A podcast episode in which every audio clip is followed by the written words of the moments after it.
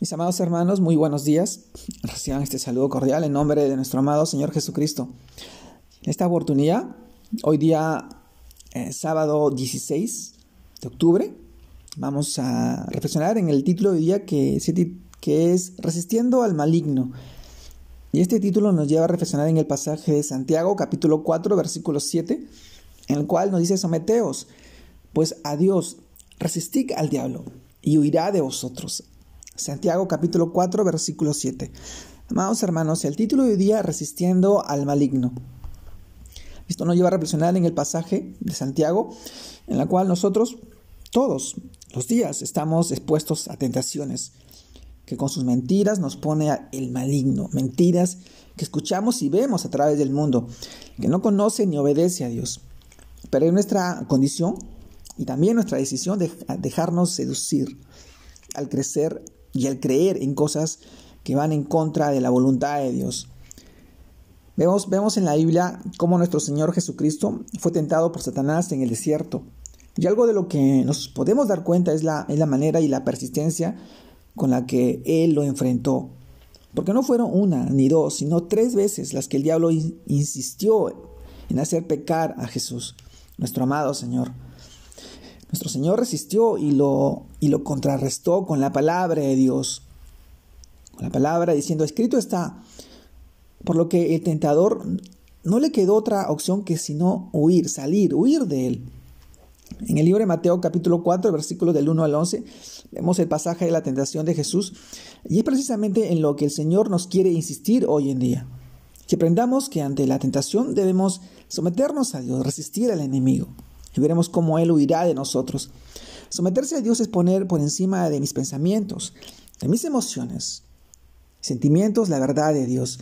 Llevar todo aquello que, él, que, que he visto, que he aprendido, que he escuchado en la sociedad, a confrontarlo con la palabra de Dios. Someterse a Dios es, es aceptar la voluntad tal como es.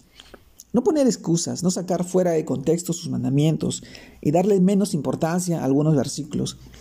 Es decir, mi amado hermano, como dijo nuestro, nuestro maestro, Padre, que no se haga mi voluntad sino la tuya.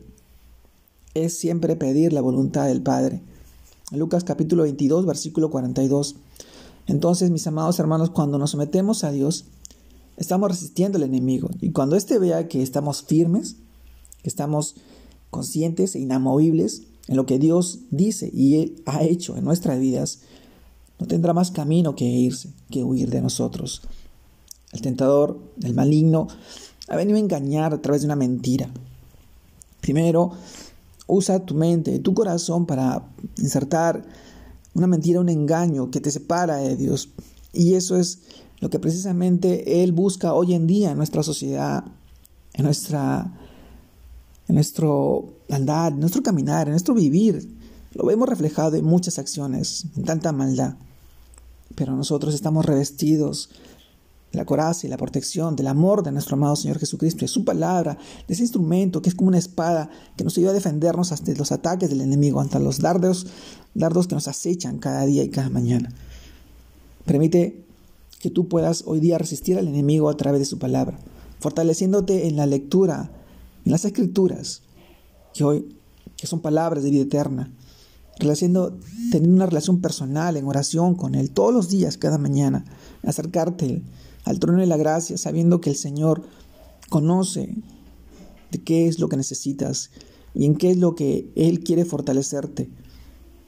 Permítelo, déjalo entrar en tu vida, en tu corazón, para poder restaurar, dar sanidad en tu hogar, en la vida de tus hijos, de tu familia, de tu entorno, siendo instrumento de bendición para cada aquellas personas que hoy necesitan esta palabra de vida eterna.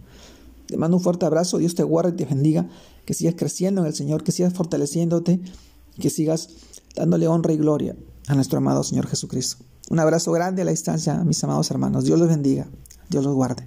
Saludos a todos.